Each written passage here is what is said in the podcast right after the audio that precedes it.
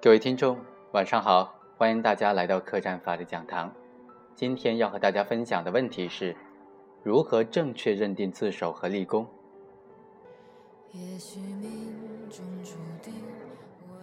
自首和立功是司法实践当中最通常遇见的问题，几乎所有的案件都可能出现这两种情形。但是刑法条文呢，对于自首和立功的规定呢，却是非常简单。简单的刑法条文导致在实践当中确实很难操作。为此，最高人民法院在一九九八年的时候就出台了关于处理自首和立功具体应用法律若干问题的解释，其中对于刑法当中的自首和立功做了非常详尽的解释。今天我们一起来学习一下。犯罪以后自动投案，如实供述自己罪行的是自首。所谓自动投案呢，是指犯罪事实或者犯罪嫌疑人尚未被司法机关发觉，或者虽然被发觉了，但是犯罪嫌疑人尚未受到讯问，未被采取强制措施时，主动直接的向公安机关、人民检察院或者人民法院投案的。但是呢，也有很多其他的情况也可以视为自动投案。第一。犯罪嫌疑人向其所在单位、城乡基层组织或者其他有关负责人员投案的；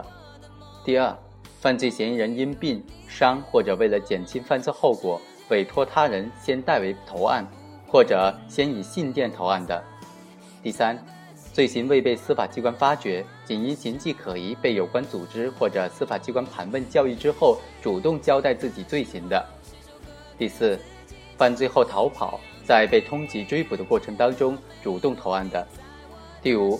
经查确实已准备去投案或者正在投案的途中被公安机关抓捕的，以上五种情形呢，都应当视为自动投案。如果并非出于犯罪嫌疑人主动，而是经亲友规劝陪同投案的，公安机关通知犯罪嫌疑人的亲友或者亲友主动报案后将犯罪嫌疑人送去投案的，也应当视为自动投案。犯罪嫌疑人自动投案之后又逃跑的呢，则不能认定为自首。如实供述自己的罪行，是指犯罪嫌疑人自动投案之后，如实交代自己的主要犯罪事实。犯有数罪的犯罪嫌疑人，仅如实供述所犯数罪中的部分犯罪的，只对如实供述部分的犯罪行为呢，认定为自首。共同犯罪案件的犯罪嫌疑人呢，除如实供述自己的罪行之外，还应当供述所知道的同案犯。主犯则应当供述其所知道的其他同案犯的共同犯罪事实，才能够认定为自首。犯罪嫌疑人自动投案并如实供述自己的罪行之后又翻供的，不能认定为自首。但是如果在一审判决之前呢，又能够如实供述的，则应当认定为自首。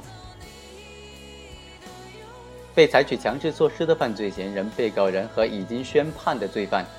如实供述司法机关尚未掌握的其他的罪行，与司法机关已经掌握的或者判决确定的罪行属于不同种罪行的，以自首论处。对自首的犯罪分子可以从轻或者减轻处罚；对于罪行较轻的呢，可以免除处罚。具体确定从轻、减轻还是免除处罚，应当根据犯罪轻重，并考虑自首的具体情节而定。被采取强制措施的犯罪嫌疑人、被告人和已经宣判的罪犯，如实供述司法机关尚未掌握的罪行，与司法机关已经掌握的或者判决确定的罪行属于同种罪行的，可以酌情从轻处罚；如实供述的同种罪行较重的，一般应当从重处罚。犯罪分子到案后有检举揭发他人犯罪行为。包括共同犯罪案件中的犯罪嫌疑人揭发同案犯共同犯罪以外的其他犯罪的，经查证属实；提供侦破其他案件的重要线索，经查证属实；阻止他人犯罪活动，协助司法机关抓捕其他犯罪嫌疑人，包括同案犯的，具有其他有利于国家和社会的突出表现的，均应当认定为有立功的表现。共同犯罪案件的犯罪分子到案之后，揭发同案犯共同犯罪事实的，可以酌情从轻处罚。那么，重大立功又是怎么界定的呢？一般来说啊，重大立功是指以下几种情景：第一，犯罪分子有检举揭发他人重大犯罪行为，经查证属实的；第二，提供侦破其他重大案件的重要线索，经查证属实的；第三，阻止他人重大犯罪活动的；第四，协助司法机关抓捕其他重大犯罪嫌疑人，包括同案犯的；第五，对国家和社会有其他重大贡献等等的表现的。以上五种情形呢，都应当认定为有重大立功的表现。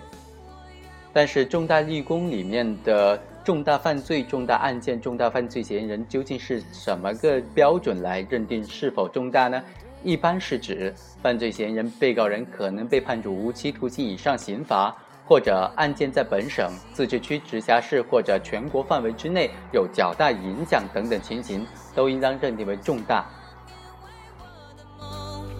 梦里有你的光亮，以上就是本期客栈法律讲坛的全部内容了，非常感谢大家的收听，下期再会。